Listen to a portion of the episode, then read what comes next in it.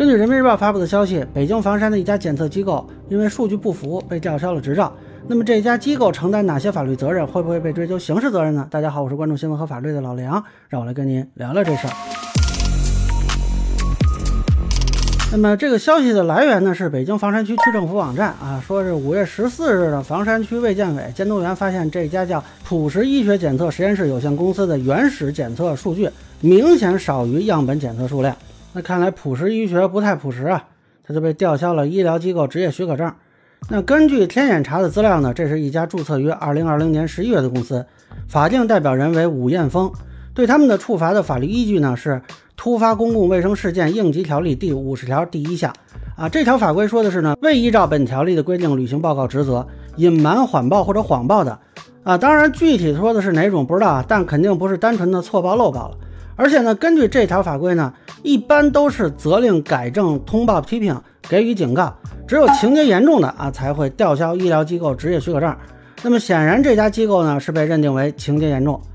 啊。那很多人都会讨论说这个事情会不会追究刑事责任啊？但这里可能有一个法律上的区别啊，就是目前的措施呢是行政处罚，而刑事处分的证据的要求会更高一些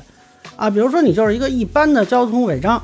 啊，那他的证据要求肯定不能跟交通肇事罪的证据要求一致，那么处理的这个时间呀、流程啊，肯定也都不一样。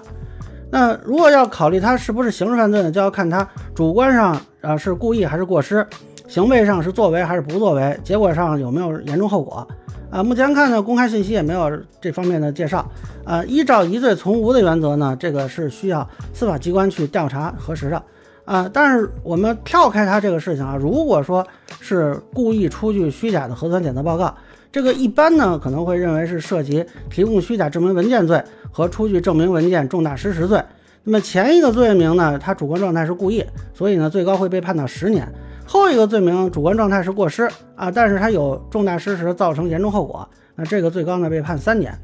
但是，如果是个人实施类似行为啊，有可能会被认定为是拒绝执行预防控制措施，那也可能构成这个妨害传染病防治罪啊。这个罪名最高呢是判七年。我刚刚说到这儿，就看到新的消息啊，说警方已经对涉案人员采取了刑事强制措施啊，这回范围倒是缩小了啊，定的目前就是涉嫌妨害传染病防治罪